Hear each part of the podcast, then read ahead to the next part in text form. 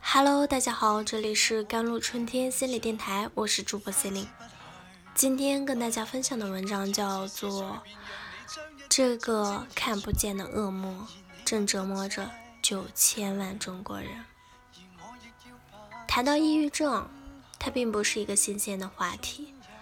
名人们因为抑郁症而选择自杀的新闻时有发生，张国荣的跳楼自尽，乔任梁的家中身亡。都让我们见识了抑郁症的可怕。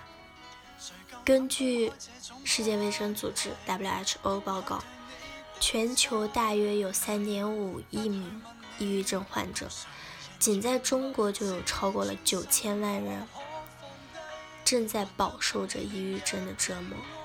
换句话说，在你我的身边，平均每15人中间就有一名抑郁症患者。数字是冰冷的，但数字背后的痛苦却是真实存在的。对深陷抑郁其中的人而言，每一天似乎都是一种折磨。认识一个姑娘 A，毕业后被诊断为轻度偏中度的抑郁症患者。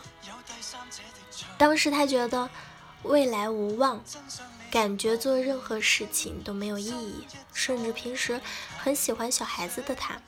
在抑郁症发作时，也变得异常的烦躁，觉得小孩儿都是人性的本恶。到了后期，他开始变得沉默寡言，不爱说话，觉得语言也毫无意义。但庆幸的是，那时候的他还没有自杀的念头。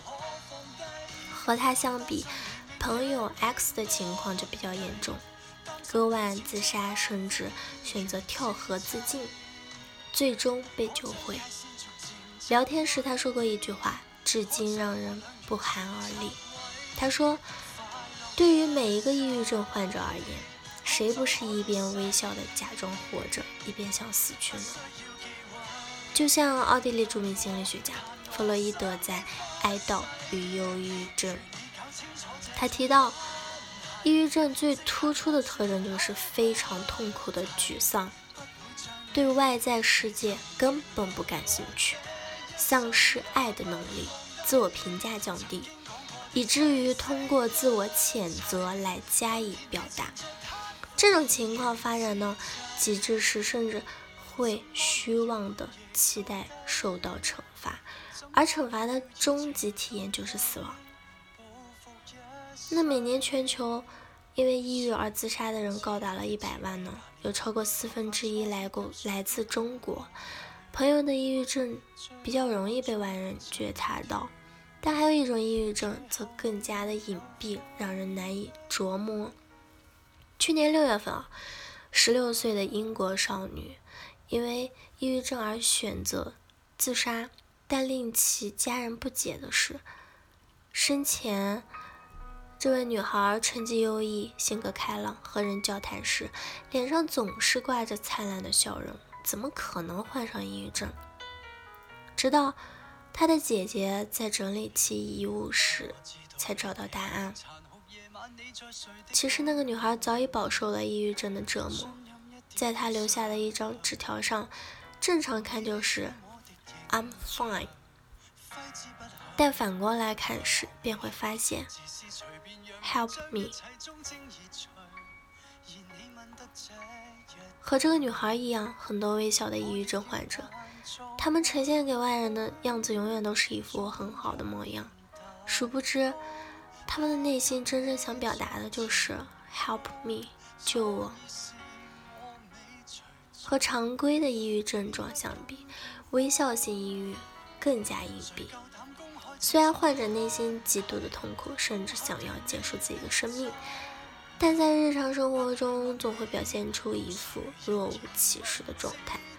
而且，微笑抑郁症患者的社交能力比普通人更高。患者通常是一些高学历、有相当身份地位和事业有成的人，在外人看来，他们要比大多数人要乐观，要开朗。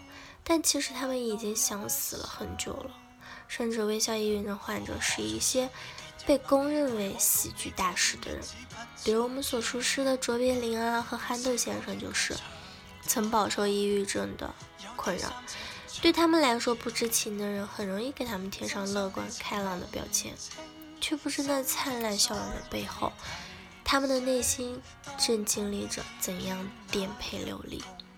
如果有一天，当一个平时大大咧咧、很乐观的人告诉你他想要自杀时，不要觉得他只是玩笑，或许在那一刻他正在努力与抑郁斗争。所以，当我们身边出现被抑郁症困扰的朋友时，该怎么做呢？答案很简单，术业有专攻，专业的事情就交给专业的人来做来说。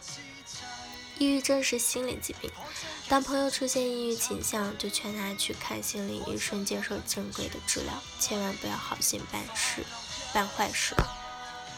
除此之外，对抑郁症患者朋友而言，最温暖的一句话不是鸡汤的告诉他你们要走出去，而是一次聆听，一次陪伴，又或是一个拥抱。最有效的一句话不是你想想你的父母，而是提醒他们按时吃药。好了，以上就是今天的节目内容了。咨询请加微信公众号 “jlct 幺零零幺”或者添加我的手机微信号幺三八。二二七幺八九九五，我是 c e l i n e 我们下期节目再见。怎么你要半夜到底？